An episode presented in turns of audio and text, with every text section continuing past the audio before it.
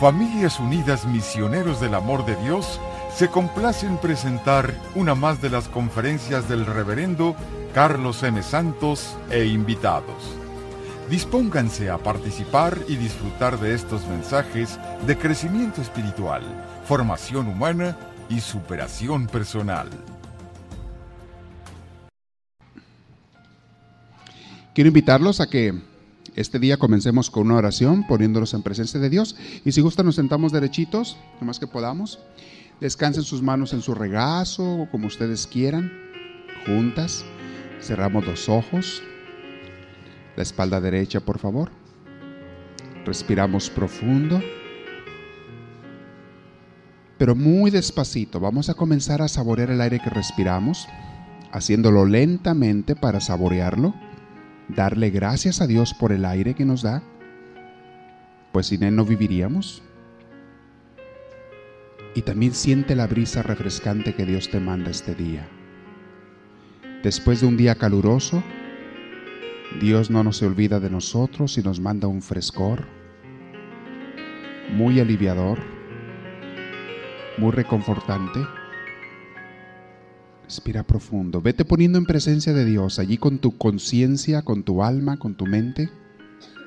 Ponte ante la presencia del Altísimo, de nuestro Padre, de Jesús, del Espíritu Santo. Pídele a Dios que en este momento te comience a hacer uno con Él, una con Él. Bendícele porque es todo bondad del Señor y este día comienza elevando tu corazón hacia Él. Para elevar el corazón no se hace con palabras, sino con sentimientos y con tu imaginación. Eleva el corazón a Dios y elevar el corazón es elevar tu amor hacia Él. Es querer alcanzarlo. Es querer abrazarlo. Es querer llenarte de Él. Y si te sientes débil, o malo mala porque has fallado, pues con mayor razón abrázalo para que el Señor te purifique, pero que el abrazo vaya también con un arrepentimiento, con un pedirle perdón, con un deseo de hacer las cosas mejor.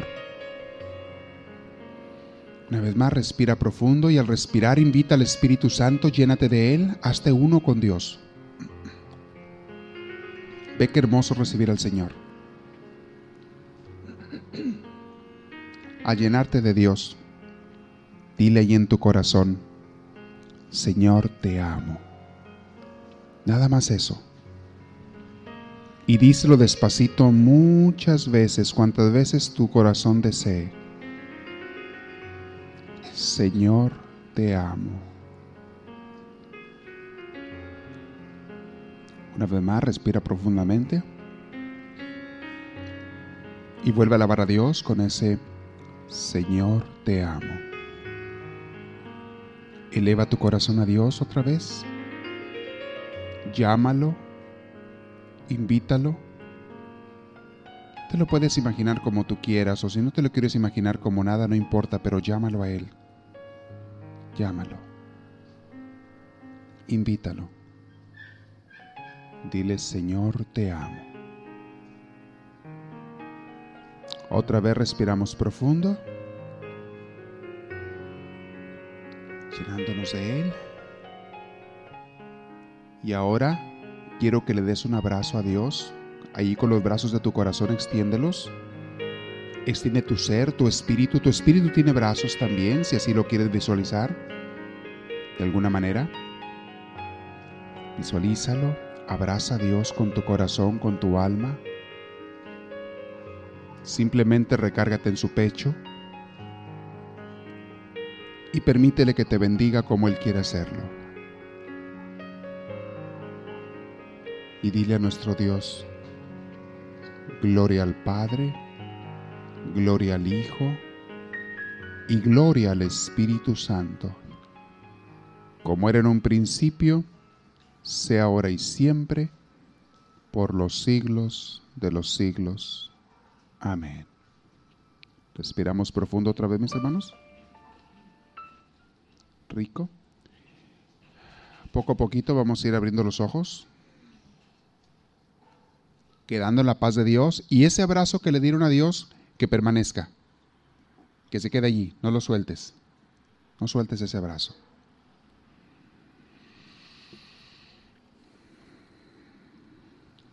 Abrimos los ojos, le agradecemos por la vista, porque podemos ver. Hay gente que no puede ver. Y a nosotros Dios nos ha concedido ver.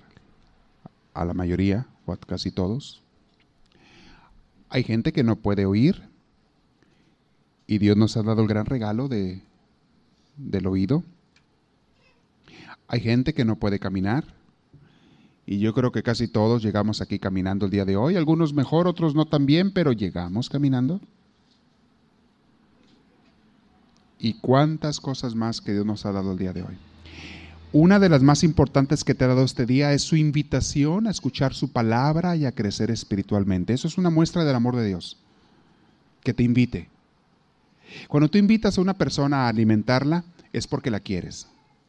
Fíjense lo que hacemos. Cuando queremos mucho a una persona, una de las primeras cosas que hacemos es invitarlo a la casa a comer, ¿no es cierto?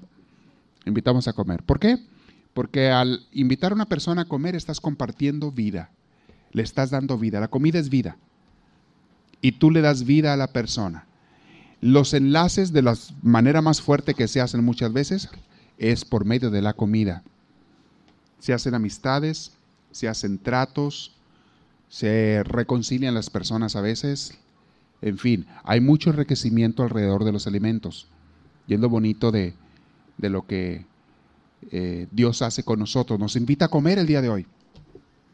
Nos invita a comer para el alma, que es lo que más falta nos hace. Y nos da de comer todo el día también. Y ya ven que comemos hasta de más a veces. Pero de que nos da, nos da. Gracias a Dios. El día de hoy estaba... Eh, leyendo una noticia, salió en los periódicos locales de aquí, de Los Ángeles, en el LA Times y en... Estaban haciendo referencia a una, a una revista de científica, el, creo que se llama Science Journal o algo así. Eh, lo que descubrieron unos, unos este, científicos de la Universidad de Colorado, muy interesante. Y, y no sé, cuando estaba leyendo la noticia me dio un poquito de risa, porque a veces digo, caramba, parece que la ciencia espiritual va más avanzada que la ciencia de los laboratorios y de, los, y de las universidades a veces. Hicieron un gran descubrimiento los científicos, hicieron pruebas con muchas personas, hicieron un gran descubrimiento de algo que yo hace años estuve enseñándoles aquí. Y está grabado en el curso de Encadena tu monstruo. Lo acaban de descubrir los científicos, lo acaban de, y lo están publicando en las revistas de ciencia. Dicen que la gente tiene un poder tremendo en la mente. Investigaron a muchas gentes que tenían traumas. Personas con... Eh, en inglés se llama post-traumatic disorder. El desorden de un... después de una experiencia traumática, cómo la gente queda traumada. Y creo que lo abrevian este, PTD o algo así. PTD, post-traumatic disorder. Entonces estaban estudiando a muchas personas que tenían traumas por muchas cosas. Algunos porque fueron abusados en el tiempo pasado, físicamente, sexualmente, psicológicamente.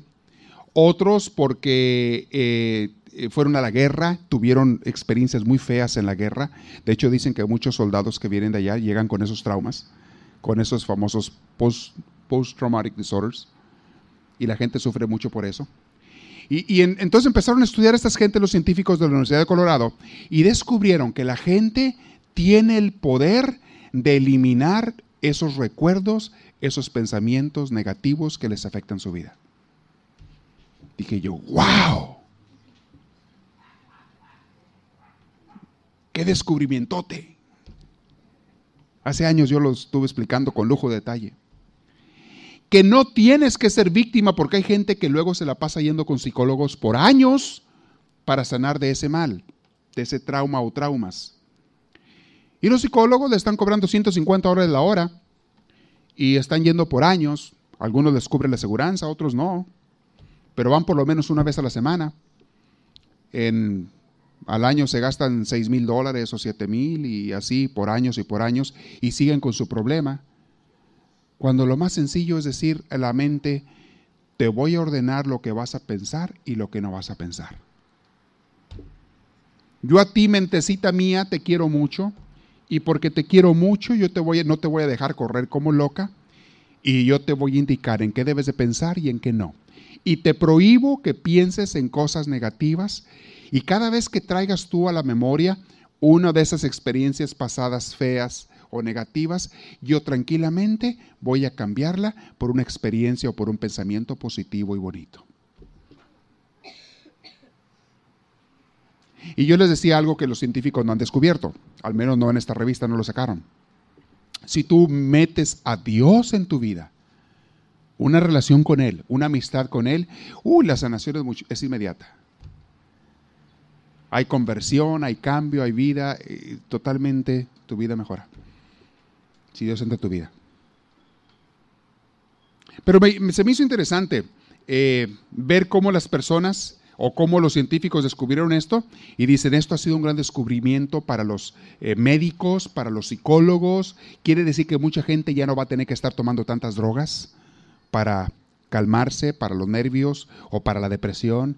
Quiere decir, ellos sacaron muchas conclusiones, dice, de esto va a salir algo muy bueno. Me da gusto, me da gusto que los científicos finalmente lo hayan descubierto, pero es algo tan simple. Y es donde les digo, la vida espiritual muchas veces está más avanzada, la ciencia, si le queremos llamar así, espiritual, está mucho más avanzada que las ciencias del mundo en muchos aspectos, en lo que le compete. Y cuando uno se mete, la psicología eh, es muy delicada. Psicología quiere decir el estudio del alma. Psique es alma, logos estudio. Cuando inventaron esta ciencia y se le dio sobre todo un realce tremendo finales del siglo XIX con Sigmund Freud, con Carl Jung y con otros grandes maestros de la psicología inicial, cuando comenzaron estos grandes maestros, eh, le pusieron ese nombre, psicología, decían, estamos estudiando el alma. Y después los psicólogos ya lo cambiaron como que más bien están estudiando la mente, pero no saben distinguir hasta dónde es la mente y hasta dónde es el alma. Y no saben con qué están tratando. Y muchos se meten en problemas porque están creyendo que todo está en la mente cuando en realidad son problemas a veces del alma o espirituales, donde entra Dios y entra también el demonio, según a quien tú le dejes entrar. Y cuando un psicólogo se quiere poner a tratar problemas donde es problema de la persona y el demonio, pues a mí no me importa cuántos psicólogos se junten y cuántas medicinas le dé, la persona no va a sanar porque el problema no es físico, el problema muchas veces no es ni siquiera mental, es algo espiritual, donde el enemigo entra y donde la persona de alguna manera le dio cabida a aquel. Muchas veces en las cárceles, y me ha tocado en el pasado trabajar mucho en las cárceles o con reos, tienen psicólogos y tratan de ayudar a las personas, en algunas más que en otras, para supuestamente corregirlas o cambiarlas o para que mejoren aquellos criminales. Y por más que los psicólogos a veces hagan la lucha, algunos logran algo, otros no tanto, pero muchas veces se quedan frustrados al no poder cambiar a las personas. Pero llega de repente un predicador, llega un pastor, les habla de Cristo, les, les da un retiro, les da una enseñanza, y ahí en un día hay más conversiones, que en cientos de horas de psicología que se les pueda dar a los reos. Obviamente el que no quiera convertirse, pues no se va a convertir ni con una cosa ni con otra. Pero el poder de la vida del Espíritu y cuando entra Dios no tiene límites. Y es una de las cosas que les quiero compartir el día de hoy también. O sea, cómo el enemigo nos engaña para hacernos creer que una cosa es una cosa cuando en realidad es otra. O sea, tenemos que descubrirle sus artimañas. Y yo no quiero que ninguno de ustedes sea engañado por él y por eso les doy estas tips y estas pistas. Les voy a compartir el secreto que sigue. Ya no sé ni qué número de secreto voy. ¿En cuál voy? En el 10, creo que es el 10 el que estoy ahora compartiéndole. Pero estoy compartiendo varios secretos. Este secreto que el enemigo tiene y no te lo dice o no quiere que lo sepas es el siguiente. Cuando una persona se convierte a Dios, decide cambiar su vida, decide dar un giro, una vuelta total. Un giro de 180 grados a su vida. Una persona que había estado alejada de Dios, a lo mejor andaba en el mal, a lo mejor no, pero estaba alejado de Dios. Hay personas que andaban haciendo el mal y hay otras que no hacían el mal, pero no estaban con Dios. Cuando una de estas personas decide cambiar su vida para Dios, convertirse, entregarse a Él, y esto sucede muchas veces después de una predicación, de una persona que le hable, de una enseñanza o de una experiencia muy fuerte, en sus vidas. Cuando alguien decide cambiar su vida, el enemigo va a hacer lo posible para hacerle desistir. Y lo va a intentar, créanmelo. Gracias a Dios en mi ministerio seguido me tocan personas así, que después de una charla, de una plática, de un retiro, etcétera, deciden aceptar a Dios en sus vidas y quieren cambiar sus vidas en serio. Entonces, una de las cosas que yo les digo, de lo primero que les digo es, muy bien, pero prepárate porque vienen los ataques. Por un tiempo nada más. Cuando la persona decide convertirse a Dios, de veras cambiar su forma de ser, de vivir, de pensar y entregarle su corazón y su vida a Dios, el enemigo le va a atacar fuertemente en los siguientes días o semanas. ¿Y cómo le va a atacar? Le van a pasar cosas malas que no le habían pasado. A veces cosas simples, a veces cosas más fuertes. Desde que se te ponche una llanta del carro, hasta que te lo rayen o te lo golpeen, o que pierdas el trabajo, se te enferma un familiar. Empiezan a pasarte cosas así. Nada trágico, nada que te destruya, porque Dios tampoco se lo permite. Pero sí cosas que te molesten. Y empieza por un tiempo a dar lata a aquel para que tú te desanimes, para que tú reniegues de Dios, para que tú digas, ah, mira, ahora que me estoy entregando a Dios, mira todo lo que me pasa, no, mejor ya ni sigo, ah, no doy la vuelta, mejor me voy donde estaba yo. Regreso a donde estaba. Y hay gente que tristemente cae en la trampa. Regresan a donde estaban. Regresan a su vida pasada. Ya habían salido, con la gracia de Dios estaban saliendo, pero cuando tuvieron esas pruebas, esas dificultades, se regresaron y cayeron. Mas yo les digo, si tú perseveras, mantente fiel al Señor, acuérdate de Job, el paciente Job, que fue así tentado, pero a él sí de feo, lo tentaron, así lo probaron. Si tú perseveras después, en, después que Dios vea que tú le eres fiel y que tu decisión es en serio, no son jugarretas, le va a jalar la cuerda al perro que le había soltado. Le jala la, la cadena al perro negro, que es el enemigo, y lo agarra cortito y te lo quita de encima. Y eso pasa, como les dije, en cuestión de días o semanas, pero no mucho tiempo. Nada más en que se vean que tú eres fiel al Señor. El enemigo no quiere que la gente sepa que Él va a hacer su mal donde Dios está haciendo el bien quiere desanimarnos. Hay un pasaje bien interesante en la Biblia, Mateo 13, 24. Dice así, estaba Jesús poniendo un ejemplo, parábolas, la mala hierba y el trigo se llama esta parábola. Jesús les puso otro ejemplo. En el reino de Dios sucede lo mismo que le pasó a uno que sembró en su terreno muy buenas semillas de trigo. Una persona que quiso hacer el bien en su vida, en su familia, porque esto no nomás a nivel personal se da, también a nivel familiar. Si la familia se convierte a Dios, en la familia empieza el enemigo a querer hacer el daño. Dios quiso, entonces, esta persona, dice, sucede como en el reino de los cielos, un señor en su terreno puso muy buenas semillas de trigo, de alta calidad del trigo. Pero en la noche, mientras todos dormían, llegó su enemigo y junto a las semillas de trigo sembró unas semillas de una mala hierba llamada cizaña. Y después se fue. El enemigo así es, traidor y cobarde. Hace el mal y corre y se va. Sembró el enemigo también unas malas semillas en medio de las buenas semillas, cuando no se dio cuenta el dueño. Cuando las semillas de trigo crecieron y produjeron espigas. Los trabajadores se dieron cuenta de que también había crecido en medio de ellos cizaña, en medio del trigo. Entonces fueron a donde estaba el dueño del terreno y le dijeron, Señor, si usted sembró buenas semillas de trigo, ¿por qué creció también la cizaña? No entendían. Esos trabajadores Así hay gente a veces que también te dice, algunos con buena fe, pero otros no con tan buena fe, te ven que tú estás queriendo convertir, cambiar a Dios, y vienen y te dicen, entonces, ¿por qué tienes esos defectos?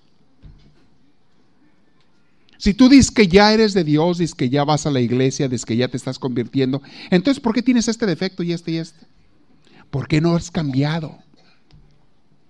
¿Por qué no te vuelves más buena conmigo?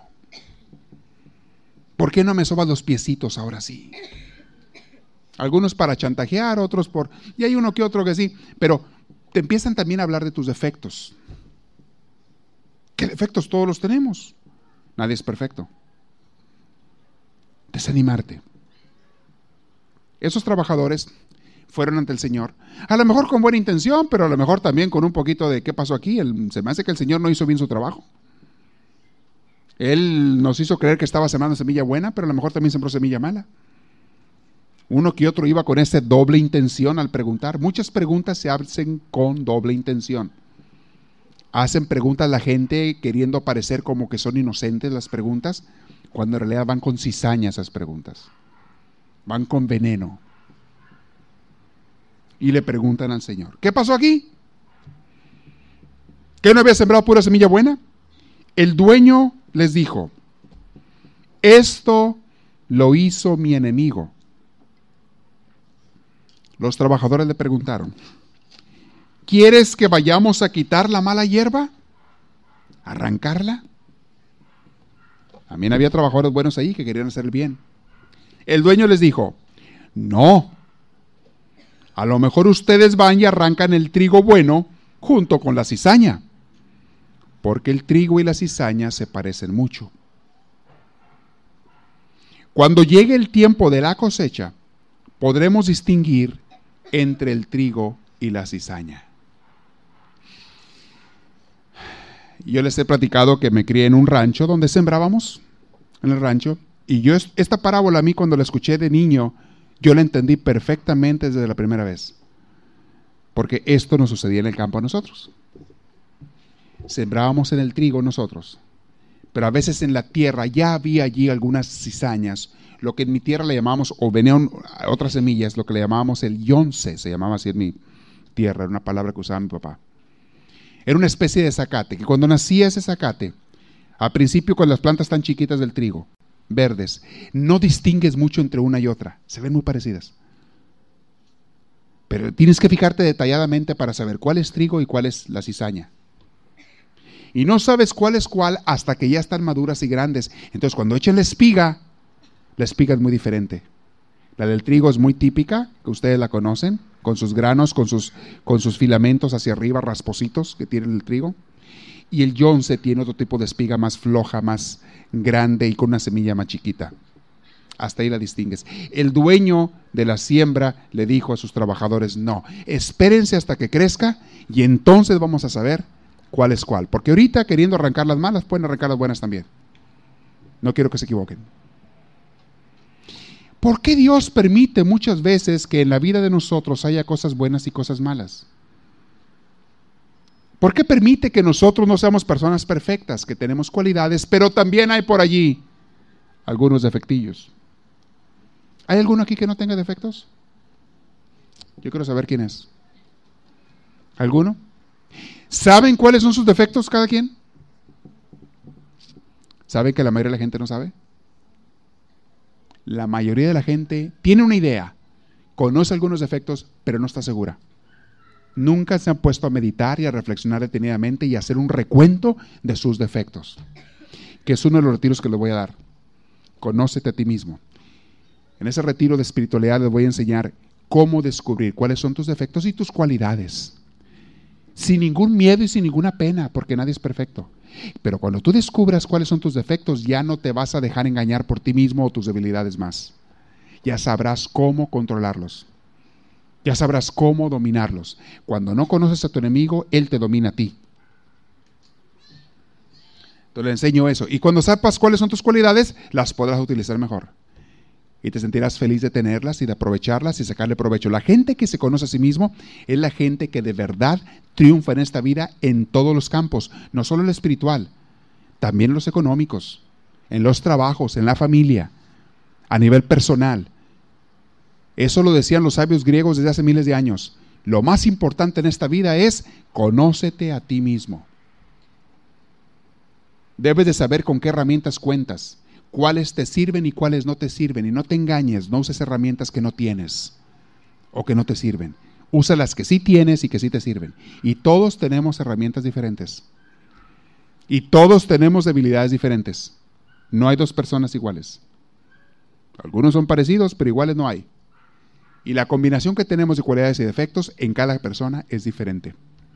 Y está perfecto que sea así. Dios así lo quiere.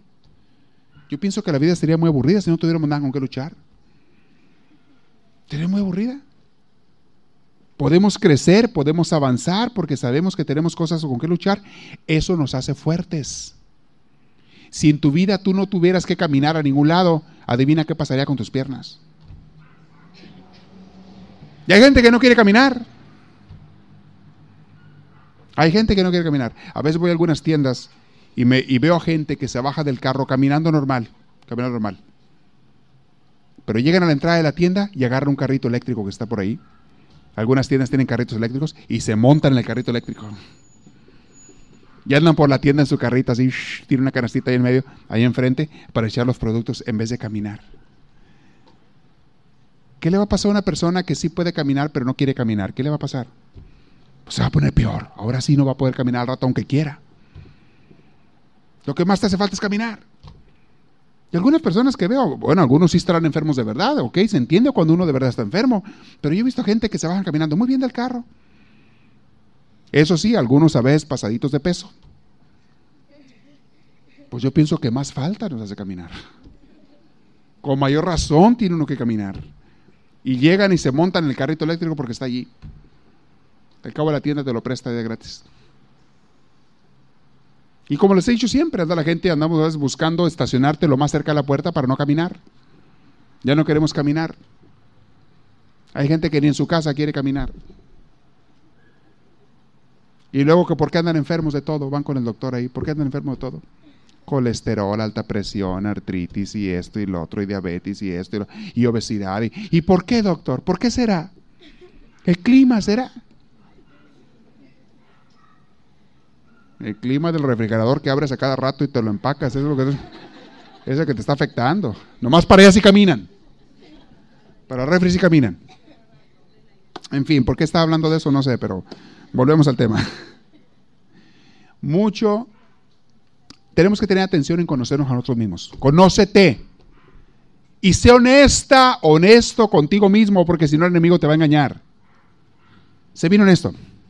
Pero estaba diciendo, él quiere a veces desanimarte. Junto con que Dios te está fortaleciendo y ayudando, Él quiere desanimarte a hacer el bien. Hay gente que dice, voy a dejar un vicio. Y apenas se deciden dejarlo, y le sale no sé cuánta gente como hormigas a ofrecerle otra vez, invitarlo al vicio. Me daba una tristeza cuando trabajaba en la cárcel con los jóvenes yo, porque muchos de ellos salían de verdad con deseos de cambiar, pero volvían a la casa y los mismos amistades malas que tenían llegaban como hormigas, pero así llegaban a, a invitarle otra vez al mal. Y caían otra vez. ¿Por qué no salían del ambiente? Cuando algún joven de verdad quería cambiar su vida, yo le decía lo siguiente, si en serio quieres cambiar tu vida, no puedes volver a la misma casa, al mismo barrio, aunque sea tu mamá y tu papá ahí. Pídeles ayuda, busca la manera, cámbiate de barrio, de ciudad, vete a Timbuktu, donde sea necesario. Regístrate en el Army, donde te dé la gana, pero búscale por otro lado. Porque si vuelves a donde estabas antes, vuelves al lugar de las tentaciones, vas a volver al mal. Cámbiate de barrio, de amistades y de ambiente cuando salgas. Los que me hacían caso eran los que lograban superar el caer en ese mal. Hay gente que de buena fe quiere dejar el vicio, quiere dejar una adicción, quiere dejar un mal, pero no hacen lo que tienen que hacer para dejarlo. Vuelven a ponerse en el ambiente y en los lugares donde saben que van a caer. Muchas veces tienes que cambiar de amistades, porque esos amigos que te invitan al mal, no entiéndeme, no son amigos, son enemigos. Entiéndelo bien. Pero en fin. Hay trigo y hay cizaña. Les dijo el Señor de la tierra, cuando llegue el tiempo de la cosecha, podremos distinguir entre el trigo y la cizaña. Dejen que las dos plantas, plantas crezcan juntas. Ya cuando llegue este tiempo de la cosecha, enviaré a los trabajadores para que arranquen primero la cizaña, la amontonen y la quemen. Luego recogerán el trigo y lo llevarán a mi granero. Cuando hablamos de vivir con Dios es igual. Al final de los tiempos o al final de nuestras vidas, cuando lleguemos ante Dios, hay gente que va a morir, que es trigo, y hay gente que va a morir, que es cizaña. Y es claro aquí lo que dice. El trigo va para el granero de Dios. La cizaña va para la lumbre, para el fuego. Se quema. No sirve para nada. En las casas de ustedes constantemente, si ustedes tienen un jardín, constantemente tienen que estar arrancando las hierbas. ¿Sí o no? Si quieres que esté bonito el jardín. Y esas nunca van a dejar de salir. En tu corazón constantemente tienes que estar arrancando las hierbas si quieres un corazón limpio, porque las hierbas van a salir como quiera ahí. En tu mente, en tus pensamientos, constantemente tienes que estarlos lavando, limpiando, vigilando, observando. Obsérvate tus pensamientos y cultiva los buenos y arranca los malos. ¿Cuándo vas a terminar tú de lavar platos y de lavar ropa y de lavar y arrancar el jardín las hierbas? ¿Cuándo? Nunca. Es trabajo de toda la vida si quieres tener un lugar limpio y ordenado. Y eso cada quien lo tiene que decidir. En este punto nada más les quiero decir una última cosa. En esta tentación del demonio, en este engaño del enemigo, en este secreto que él tiene, que les digo, lo va a atacar cuando tratan de convertirse a Dios, pero por un tiempo nada más. Óigalo bien. Aquellos que no se han convertido todavía, porque hay gente que no se ha convertido. Hay gente que dice, es que yo no soy malo. Yo no tengo que entregarle mi corazón a Dios. Yo no tengo que arrimarme a Dios. Es que yo no hago males. Son esos que dicen, yo no robo, yo no mato, yo no le hago mal a nadie. ¿No han oído gente que dice así? Eso les llamo yo los socarrones. Hay gente así. Y ya les expliqué la vez pasada lo que es socarrón. Los que se hacen mensos. U otra cosa, lo que ustedes quieran. ¿Por qué? ¿Por qué se está engañando uno cuando dice sí? ¿Por qué uno se engaña? Porque hay una gran batalla entre el bien y el mal por tu alma, aunque tú no te des cuenta. Todo mundo estamos en medio de esa batalla. Y hay dos fuerzas que se están peleando por ti. El bien y el mal. Y si tú no te arrimas al bien, por voluntad propia, el que te va a llevar es el mal. Ese que se va a encargar de llevarte, tarde o temprano, de una manera o de otra. Si tú no te estás fortalecido y alimentado como debe de ser y bien cuidado físicamente, tarde o temprano te va a agarrar una enfermedad por no haberte cuidado tienes que cuidarte, tienes que protegerte. Muy bien. Otro secreto que le voy a decir del enemigo que él no quiere que nosotros sepamos, y mucha gente no sabe de eso, y es el siguiente. El demonio no es igual a Dios en poder, ni de chiste. El demonio no le llega ni a la uña del dedo chiquito del pie izquierdo a Dios. El mal es infinitamente más pequeño que el bien. El bien es mil veces más grande, por usar un número así simbólico, mil veces más grande que el mal. Un acto de amor que tú hagas vale por muchos actos malos que hayas hecho. Pero tienes que cambiar tu vida, porque si sigues haciendo los males, esos van a dominarte. Pero conviértete al acto del bien y del amor. El demonio no puede ni siquiera competir con Dios, pero él quiere que tú creas que sí.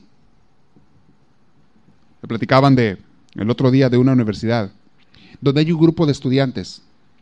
Ya ve que las universidades hacen sus clubes y hacen a veces sus grupos de estudiantes, de un colegio o algo así.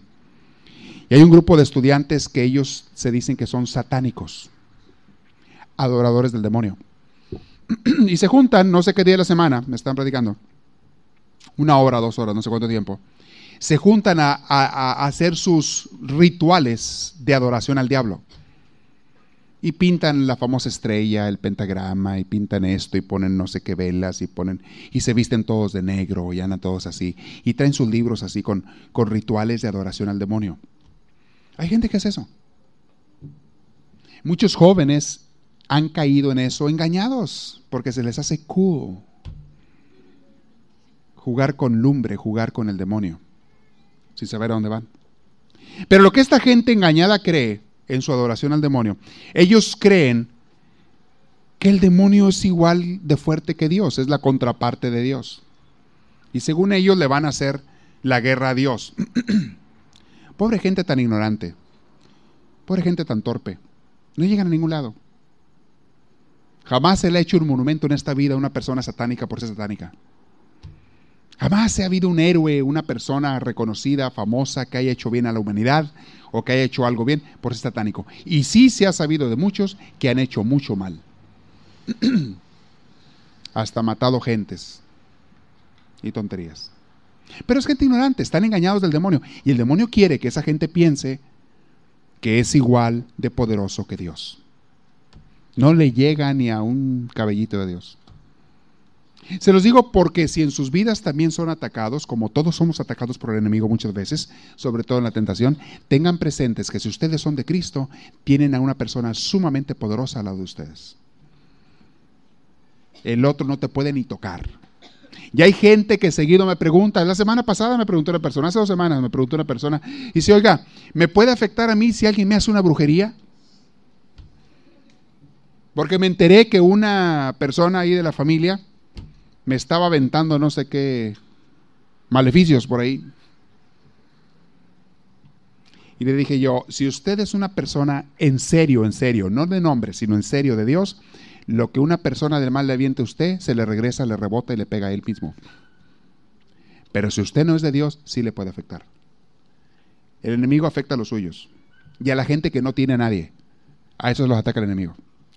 La gente que no es ni de Dios ni del diablo, esos que les digo que no se han decidido, a esos sí los puede atacar. A una persona de Dios está protegida. Le vendrán tentaciones, le vendrán a veces luchas, pero nunca que el enemigo te venza o que te haga algo que Dios no le permita.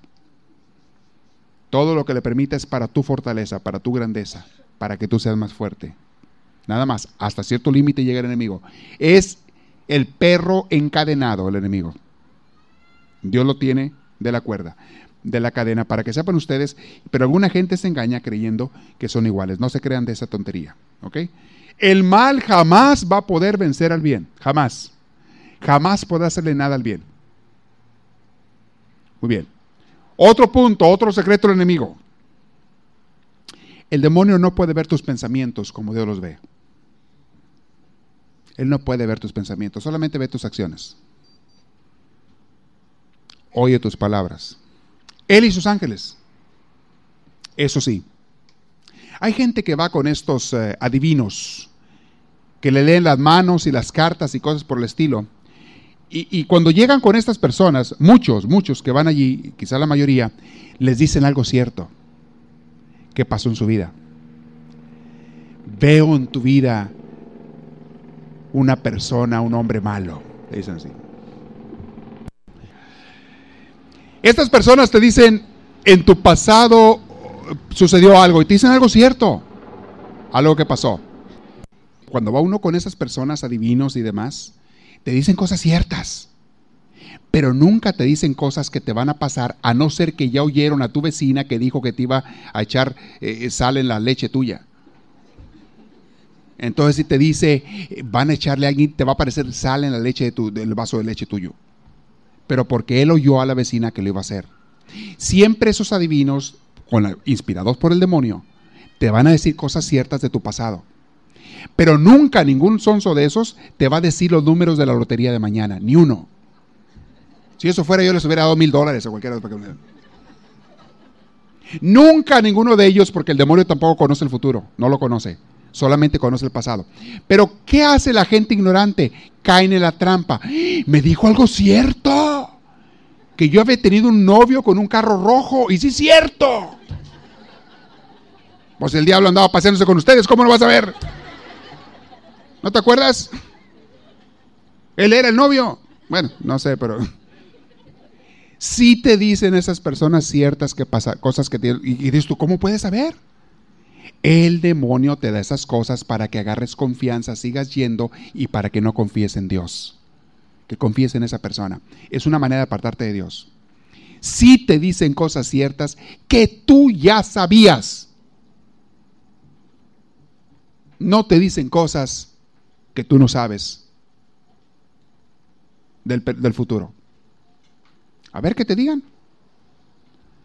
Que te digan cuándo, quién se va a sacar la lotería en la próxima semana. No le sé que no sé yo. Dime quién se la va a sacar. Dime, a ver, ¿quién?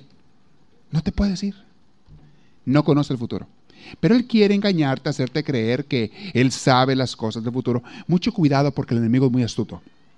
Y todas esas personas, o muchas de esas personas que se hacen pasar por adivinos, por psíquicos y cosas por el estilo, los usa el enemigo porque de esa manera logra hacer que la gente se aparte de Dios. Cuando uno pone su confianza en esas tonterías, uno deja de poner su confianza en Dios. Hay gente que consulta todos los días el, ¿cómo se llama? El, de los astros, el, el horóscopo y esas cosas. Hay gente que escucha al primo de ustedes, Walter Mercado, todos los días. Y a otros son de esos. Ah, es tío de ustedes, pero bueno, tío. Hay gente que le escucha y basa sus decisiones en lo que le digan los horóscopos o esas personas. Hay, hay locos ahí en la tele que te dicen chorro de cosas. Ah, pero diles que si oran estas personas, pregúntales que si ponen su confianza en Dios, que si están haciendo oración.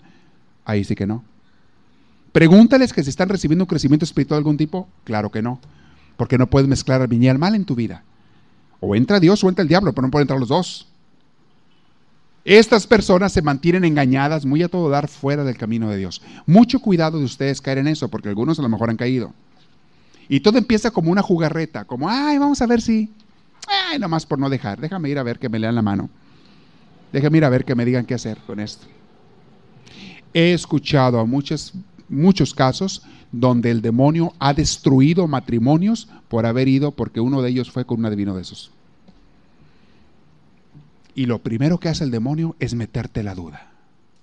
Tu marido te engaña.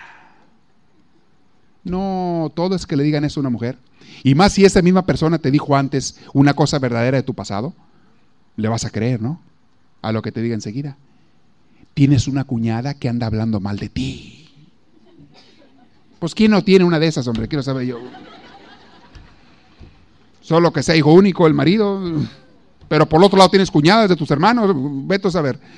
Siempre te tratan de meter una duda, una cizaña, esto es la cizaña, son los secretos del demonio.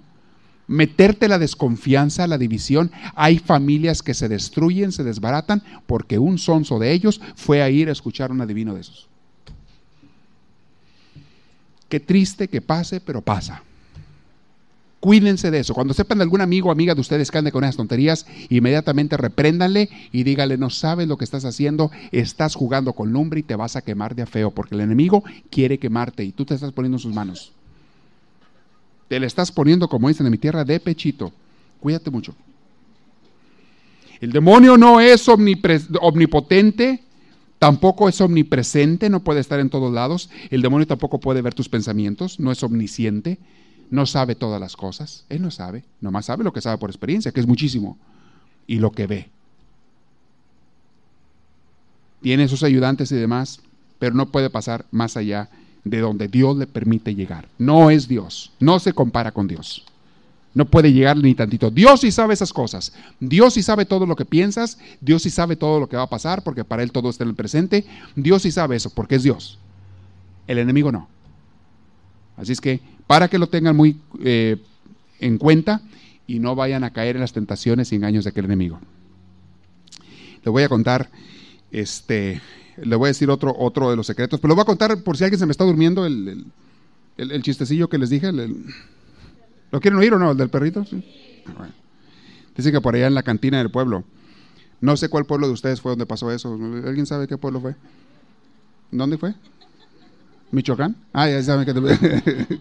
Jalisco fue, Ana. Fue Jalisco. Bueno, esta vez fue Jalisco. En la cantina del pueblo este, se abren las, las puertas, esas, las, ¿cómo se llaman esas de resorte que, rebotan? Tiene un resorte, salen para adelante, para atrás. Se abre, está, medio oscuro adentro, ¿no? Medio oscuro la cantina y se abren las puertas. Todo el mundo voltea a ver quién entró así porque se abrieron medio, medio recesito y no vieron a nadie. Estaban así contra luz. Y luego bajaron la mirada y estaba un señor chaparrito que había entrado ahí. Chiquito, chiquito, flaquito, flaquito. Lo ignoraron, hicieron caso, siguieron acá jugando y tomando cerveza y cuanto acá les importaba un poquito. Y dice ya aquel amigo, el muchacho, disculpen. Eh, nadie le hizo caso.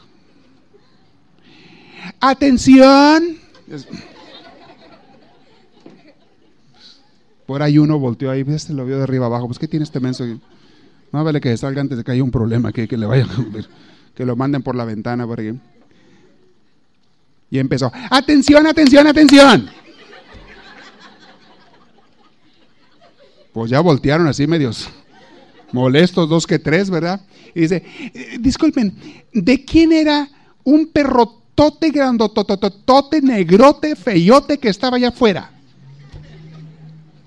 Y nadie contestó. Es que eh, mi perrito chiquito, chihuahueñito, mató al perrote. Y quiero saber de quién era. Oye, voltea de la barra un señor grandotote, esos sí, grandotes así. Pues al fin, de Jalisco, ¿no? Sí, grandote, feo. Bigotón, bigote zapatista, así enroscado por acá. Así. Sombrero filudo, botas picudas, así es. Que tiene la punta doblada así para arriba de feo. Caminaba y casi se picaba los ojos donde caminaba el puntote que traía. Voltea el señor grandotote oye, y agarra, agarra el, chiquitito, esto lo agarra de la camisa y lo levanta y lo sienta en la barra ahí. Lo levanta, pero como si fuera pluma. ¿Qué trae usted con mi perro? Mi perro de pelea. Rottweiler. Ese ha matado a todos los perros del barrio. Pues es que mi perrito chihuahueñito mató a su perrote. ¿Cómo va a matar su perrito a mi perrote? No lo matan perros grandes, menos un perrito chiquito. ¿Cómo fue que lo mató? Y lo apretó aquel pobre muchacho. Eh, es que, es que, y dice, es, es, que eh, su perrotote se comió a mi perrito y se le atoró en la gargantita. Yo creo que ni lo masticó el perro. Se lo tragó al perrito y se le atoró en la garganta. Ni modo, hasta los grandes mueren también. No sé si fue cierto, me lo contaron, pero no sé si sea de allá del, del barrio de alguno de ustedes. Bueno, es para que se despierten nada más. Que se despierten. Tengo tiempo, ¿cuánto tiempo me queda? más o menos. Ok, quiero hablarles por último de otro engaño que el enemigo tiene. Ya les dije que no es omnipresente, no es omnipotente, no es omnisciente, este, y también él no puede tentar a las gentes sin pedirle permiso a Dios. Eh, si ustedes leen el libro de Job, no crean que el demonio hace cosas sin que Dios se dé cuenta. Hambre. No crean que él eh, se le escapó de las manos y ya Dios se quedó asustado y no sabe qué hacer ni cómo pescarlo, ni no, no, no, no. Él sabe lo que hace. Y, Dios lo deja hacer las cosas que hace porque le ayudan a su obra de Él, de Dios. Fíjense cómo la vida de ustedes, muchas veces uno cometió una falta, y estoy hablando de cosas grandes. Recuerden la vida de ustedes así a través de su historia cada quien. Y mientras más años tengamos, más cosas recordarás. De a veces que cometiste errores y cómo Dios, si tú te arrepentiste y volviste a Dios, ese error que cometiste, Dios lo transformó en algo bueno para ti y para otra gente. Cuando tú te arrimaste a Dios. Acuérdense. ¿Ya se acordaron algunos? El estiércol es malo. Huele feo. Pero ah, qué bien abona las flores, ¿no? Y las plantas buenas de Dios. El enemigo y sus obras son estiércol. Él los quiere hacer el mal. Pero ese mal Dios lo convierte en bien. De una manera y de otra, de muchas maneras, lo utiliza Dios para él. Entonces, el, demonio no va a hacer nada sin permiso de Dios. Acuérdense el libro de Job. Fue él a pedirle permiso a Dios para tentar a Job. Dios estaba presumiendo de Job, de lo bueno que era. Era un hombre bueno, justo, santo. Y el demonio le dijo, ah, pues nomás déjame tentarlo y vas a ver si es tan bueno como dices. Dios le dio permiso, pero hasta cierto punto. Nunca Dios va a permitirle al enemigo que te tiente más allá de tus fuerzas, nunca. Y siempre va a ser para que tú decidas por el bien. Pero una vez es que a veces que uno cae, si tú te arrepientes, Dios lo convierte eso en algo bueno para ti. Pero sí duele el golpe, mejor que no se caigan. Duele el golpe y sí trae mucho dolor. Y trae consecuencias, pero a última hora Dios siempre gana si tú te dejas. Dice en Lucas 22:31, un día Jesús le dice a, a Pedro y a los apóstoles que estaban ahí con él. Le dice Jesús, Simón, Simón, mira que Satanás ha pedido permiso para zarandearlos a ustedes como si fueran trigo. Pero yo he orado por ti. Aquí viene la clave. El demonio te ataca, pero Jesús está contigo. Sí, mientras tú estés con Él, claro. Que tú no dejes a Jesús. Aquí es donde les digo yo, la gente que no ha optado por Dios, se los come y los tumba el demonio, pero facilitos. Dice Jesús, pero yo he orado por ti para que no falle tu fe. Y tú, cuando te hayas vuelto a mí, fortalece a tus hermanos. Sí, el enemigo va a pedir permiso de tentar y muchas veces lo va a conseguir. Y te va a tentar, pero si estás con Dios, no te puede vencer. ¿Cuándo nos vence el enemigo? Cuando no estamos con Dios. Cuando confiamos en nosotros mismos. Cuando somos arrogantes, creídos y soberbios. Cuando creemos que podemos vivir sin Dios. Cuando creemos que no lo necesitamos. Al cabo no hago cosas malas. Estás débil, estás desprotegido. Allí sí. El demonio comparado con Dios no es nada, pero comparado contigo es muy peligroso. Nosotros no tenemos las fuerzas necesarias para vencerlo. Pero con Dios se puede vencer siempre. Mucho cuidado con que te vaya a tentar el demonio y tú sales con que estás desprotegido. Dice San Pedro en su carta también, protéjanse con la armadura de la fe. San Pablo lo repite muchas veces también. Protéjanse. Cúbranse con la armadura de Dios. Y el otro no te hace nada. No busquen lugares de tentación. Les decía la vez pasada, si estás en dieta, ¿para qué andas yendo donde hay mucha comida? Y luego de gratis todavía. ¿Para qué vas? ¿Para qué andas buscando situaciones donde ya sabes que eres débil? Ocasiones de pecado, lugares oscuros y demás. ¿Para qué le buscas si ya sabes que el enemigo te vence y que tú eres débil? Protégete de Dios y no te engañes tú solo, tú sola. Si tú tienes problemas de alguna cosa, debilidades, ¿para qué vas allí donde hay eso? ¿Para qué te juntas con aquella persona que ya en el pasado te ha hecho caer? ¿Qué no aprendiste tu lección? Ya sepárate, ya retírate. De otra manera es querer seguir buscando el mal para ti mismo. Si la otra persona no va a cambiar, mejor retírate. Más vale, como dijo Jesús, que si un ojo dijo te es ocasión de pecado, mejor arráncatelo. Si una mano te es ocasión de falta, también arráncatela. Más vale que entres al cielo tuerto que con los dos ojos al infierno.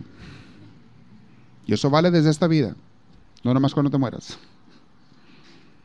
Más vale entrar con un ojo al cielo, más vale entrar a veces sin un amigo, vivir sin un amigo, pero bien, que tener ese amigo y andar mal. Tengan mucho cuidado en eso. Muy bien. Quiero ahora, bueno, la próxima vez les voy a hablar de cómo el demonio te quiere acusar. Se le conoce en la Biblia como el acusador. O sea, ¿qué hace el demonio después de que te hace caer? Pero las consecuencias que eso trae para tu vida espiritual, para tu vida personal. ¿Qué es lo que pasa cuando uno le hace caso y cae en la tentación? ¿Qué, qué, qué males puede tener eso? Porque mucha gente, muchas veces el demonio, como les dije antes, te quiere hacer creer como que no es tan malo, hombre, eso que vas a hacer, que te estoy invitando a hacer. No es tan malo, hazlo, hombre. Todo el mundo lo hace. Y cuando le haces caso, ¿qué pasa enseguida? ¿Cómo terminas? ¿Qué te sucede? Vamos a hablar de eso en la próxima vez. Quiero dejar unos minutos para preguntas. Si hay alguno, levante la mano y le van a arribar por allí el micrófono. ¿Quién tiene alguna pregunta? Sobre lo que hemos hablado. Con confianza. Aprovechen. ¿Nadie? A la de una. Acá está una. Muy bien. Acá está una. Allá está otra. Muy bien. Ahí le voy a el micrófono para que todos escuchen. A ver, acá está. Buenas noches, Padre. Buenas Carlos. noches.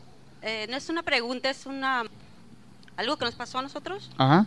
este, referente a mi accidente, Sí. al accidente que tuvimos. Este, Accidente de carro. sí. poco. Este, referente que está diciendo de lo del diablo, yo, yo siento que nos está poniendo pruebas, pero nos han pasado bastantes cositas y, Ajá. pero yo estoy bien firme en Dios y este, como dice usted, estando con él, no hay por qué, por qué estar, Temer. ajá, por qué temer. Y acuérdese de una cosa, esto es muy pasajero. Son unos cuantos días, unas cuantas semanas. Y si uno permanece fiel a Dios, entonces no solamente te quita el diablo Dios, sino que te va a llenar de bendiciones. Te va a dar muchas veces más lo que el demonio te quitó. Te lo va a multiplicar. Pero uno tiene que permanecer fiel a Dios. Sí. Muy bien. Gracias. Este, ¿Había otra pregunta por allá? Muy bien. Y, algunos los ataca el demonio cuando van a hacer algo bueno, antes de que empiecen, ¿eh? ¿eh? decía Santa Teresa de Ávila, es buena señal cuando el enemigo te ataca por eso. Quiere decir que sí estás complaciendo a Dios, sí estás haciendo el bien. buena señal, sí. Oh, sí, este, buenas noches. Buenas noches. Este, mi nombre es Jorge. Jorge. Ah, hablas de, hablaste ahora esta noche de las pruebas que te ponen, o sea, lo que permite Dios, que el demonio te, haga todo lo que te hace, todo el mal, Y a mí me han pasado muchas cosas, ah, por, por, mucho se me mira, Y este, la cosa que dices, la, la que dijo usted esta noche de que tu cerebro, psicología, todo eso, los estudios que han hecho, e, e, es, es, muy cierto, porque es una lucha muy, muy, muy dura, de que tú hagas a tu cerebro creer que todo ese pasado, que tú mismo te puedes sanar, Porque el demonio está al otro lado, Y es una lucha que, que, que pues, que me, ahora me, me dio mucho ánimo, Porque sí es cierto, uno mismo se puede decir lo que pasó, no importa, Y hay que seguirle para adelante, Y luchando. Y había otra también que, una, ah, disculpa, no sé qué iba a preguntar, ah, que, iba a permitir que le preguntaran, pero qué bueno, ¿eh? Sí, sí. Este, ah, dijo otra, otra cosa, que cuando estás, cuando estás, quieres hacer bien, o sea, empiezas a hacer bien, mucha gente, al enemigo lo ataca, y mucha gente se da por vencido, Y es otra cosa que me, que me, pues, que me dio al, ¿cómo? Ah, que me pegó, ah, porque sí es cierto. Antes, cuando tú quieres hacer algo bueno, o por las drogas, o por tu matrimonio, o por, por donde sea te ataca el demonio. Sí. O se te poncha una llanta. Sí, sí, sí. Es, es, es Quiere desanimarte. Es, es Quiere desanimarte. Eh. Sí, cierto. Como ahora estuvo muy fuerte el sol, ¿eh? y a mí me hace daño, ¿eh? mm. pero le seguí. Claro. buenas noches, ¿eh? gracias. Gracias, gracias, Jorge. Miren, muy cierto esto. Eh, yo hice un, hábito en mi vida hace años, porque sí es cierto que el enemigo ataca y te quiere desanimar. Y yo le dije hace años, pues a mí me podrás atacar cuando me ataques, pero yo me vas a hacer trabajar más por Dios cuando me ataques.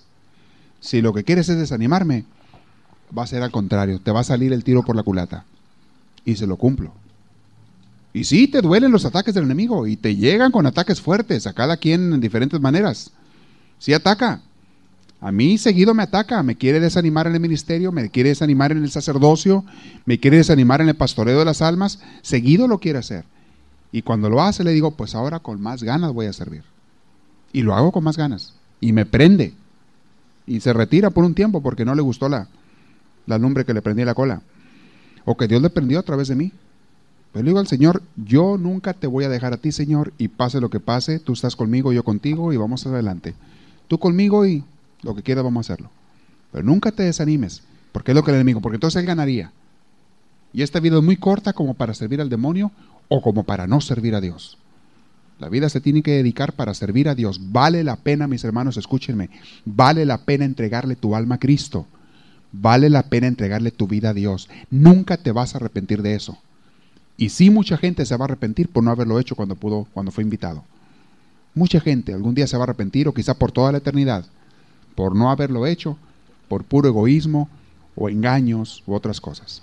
Vale la pena entregarle todo a Dios porque nada te va a compensar más que eso. En tu corazón, en tu alegría, en tu felicidad. Y Jesús lo dijo. El que deje casa, padre, hermanos, eh, cosas económicas, lo que dejen por mí, recibirá el ciento por uno en esta vida, junto con ataques y persecuciones porque Jesús no nos engaña, ¿eh? Nos advierte que el enemigo va a luchar y tiene gente que nos va a atacar. El enemigo tiene gente. Jesús lo anunció. Pero recibirán ustedes el ciento por uno de bendiciones en esta vida y además también la vida eterna. ¿Qué más quieres? Decía San Pablo, considero que las penas de este mundo son nada comparada con la gloria que vamos a recibir con Dios nuestro Señor dentro de poco. Nada. Hay una pregunta ahí. Ah, ah, solamente ah, una experiencia que tuve al principio cuando yo empecé a venir aquí. Sentía mucha alegría y, y, como un calorcito que todo el día me acompañaba.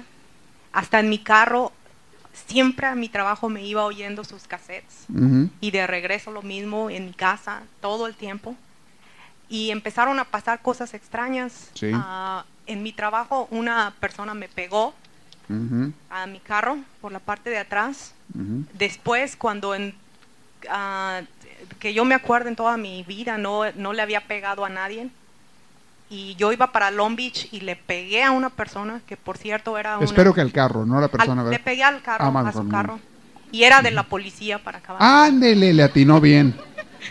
No, pues hasta escogió. Y después, otra vez le volví a pegar a otra persona y dije, mm. bueno, esto, en mi mente se vino, es porque estoy yendo allá a la misión.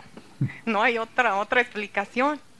Entonces dije, pues como que me, dije, ya me cansé de esto, voy a dejar de ir un tiempo porque no quiero que me sigan pasando más cosas. Y, y luego me pasó una situación aquí un poco media, media triste con usted, un, poco triste. Y, me alejé. Y todas esas cosas que me estaban pasando desaparecieron. Y como que volvió a la realidad, o sea, lo, a, la, normalidad. Mi vida volvió a la normalidad. Sí. Pero por ningún motivo yo quisiera ah, alejarme de Dios, porque yo he sentido, siempre me he sentido protegida, pero no quisiera que esas que me pasen cosas de esas y pues sigo viniendo, pero ah, no, quiero alejarme. Les dije que era por un tiempo nada más. Es lo que oí. Y si uno permanece fiel a Dios, Dios le va a multiplicar lo que el demonio le quitó, se lo va a multiplicar en bendiciones Dios. Si el demonio le costó a usted 10, le va a dar Dios 100 a usted. Si el demonio le quitó 100 a usted, Dios le va a dar 1000 a usted. Acuérdese de eso, lo que hizo con Job. Eso lo hace. Y de uno depende si quieren dejar que el enemigo gane o que no. Y una cosa, por cierto, ah, se puede decir que aunque pasen todas estas experiencias ah, negativas para uno, como que Dios las arregla. Claro. Dios siempre, porque por ejemplo la policía que le ah, pegué, pues dije, uff, y esa misma persona, el sheriff me dijo, ¿sabes qué? no te preocupes, yo voy a arreglar mi carro y hasta Ah, yo le dije, no, no, voy, yo voy a llevar, si quiere vamos a Santana y conozco a un lugar. Y él mismo arregló todo y todas las cosas se arreglaron ah, como que Dios arregló todo. Nada más que no, no sé. Ya ve, ya ve que el enemigo no gana. no gana. Y esa esta comprobación, es prueba de que estás sirviendo a Dios cuando el enemigo te ataca, que tú estás arrimándote a Dios. Te empiezan a pasar cosas malas, es señal de que sí te estás arrimando a Dios. Jesús lo dijo, Cuídense cuando nadie los critique y los ataque, porque entonces no están sirviendo a Dios, están sirviendo al mundo o al enemigo. Pero cuando recibes ataques por estar buscando a Dios, es garantía de que sí te estás arrimando a Dios y de que estás complaciéndolo a Él. ¿Y Dios por qué permite eso? Nomás porque quiere ver si estás en serio. O eres de puro jueguito. Nomás en las buenas, pero las malas no, ¿verdad? Eso no quiere Dios. Dios es como las novias de rancho. Se hace del rogar. No es chico fácil. No es fácil y le tienes que comprobar que lo quieres en serio y no nomás cuando te va bien. Él quiere eso, si no, ni lo quieras. Eso se lo voy a explicar después en una clase de espiritualidad, en unos retiros de espiritualidad. Dios quiere que lo quieras en serio o mejor no. Eso es por eso, y te va a bendecir mucho, pero quiere que seas en serio. Muy bien, ¿hay otra por acá? Sí, padre. Yo quería preguntarle, usted dice que el, el demonio, el enemigo no sabe lo que nosotros pensamos. Ajá. Entonces, ¿qué es lo que ocasiona que tengamos pensamientos equivocados no es el enemigo el que nos está metiendo. Sí, él te puede poner eh, eh, tentaciones al pensamiento, pero él no sabe lo que tú piensas. Sabe lo que tú decides, lo que tú haces, más no lo que estás pensando. Entonces, ¿cómo se sigue alimentando ese pensamiento que entró a la ah, cabeza? Ah, uno lo sigue alimentando. Él nomás te pone la semilla, pero uno tiene que regarla. Uno tiene que echarle abono y regar la semilla del mal para que crezca. Si tú no riegas la semilla del demonio, se muere. O si la arrancas, se muere. ¿Y cómo es que, ello, eh, cómo es que el demonio sabe qué pensamientos nos ¿Cómo pone la situación para saber qué pensamientos que nos entren a nuestra mente? Bueno, quiero aclarar una cosa. No todos los pensamientos malos que tenemos vienen del demonio. Muchos uno se los provoca. Mucho uno los decide, uno los piensa, uno los tiene, los, tiene. Pero otras veces se los tiene los pensamientos porque te pone cosas exteriores que te llevan a pensar eso. Por ejemplo, te manda una persona que te dé una mala, un mal consejo. Te manda otra, no sé, encuentras una revista que te va a llevar un mal pensamiento. Te lleva de una manera y tú aceptas o rechazas, de uno depende. Ya ves, te puede sembrar ideas a tu cabeza, pero tú, uno puede rechazarlas, como les dije ahorita, inmediatamente arrancarlas, o aceptarlas y regarlas, y entonces sí, el mal crece. Y, y las tentaciones siempre empiezan por la mente. Primero entró a la mente la idea, el pensamiento, y después pasa al corazón, y entonces después a las acciones. Son los tres pasos.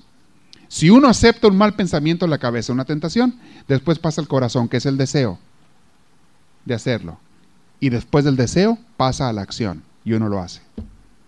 O sea que desde un principio no debes de darle cabida ni siquiera en tu cabeza para que no pase después lo demás. ¿Sí? Desde un principio hay que arrancar el mal. Porque el enemigo nomás quiere hacer la guerra a Dios. Lo hace por destruirte a ti, pero también por hacer la guerra a Dios. Es lo que él quisiera. Y lo logra con mucha gente. Mucha gente está entregada a Satanás. Mucha gente está poseída, no con el grado tercero de posesión, pero con un primer grado de posesión. Gente que ya anda haciendo el mal, hablando mal siempre, y no se dan cuenta que están sirviendo al demonio. Hablando mal de otras gentes, criticando, chismeando, separando a otras gentes de Dios, desanimándolos para que no se arrimen a Dios, al crecimiento, etc. El demonio tiene gente así.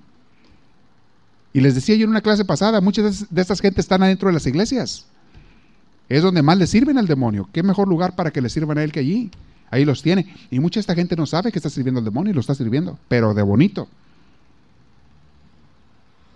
Los que mandaron matar a Jesucristo vivían en el templo. Eran los sacerdotes del templo. Los que mandaron matar a Jesucristo. El demonio lo estaba moviendo y ellos aceptaron y obedecieron y lo mandaron matar y ellos querían convencerse de que hacían algo bueno. Pero en fin.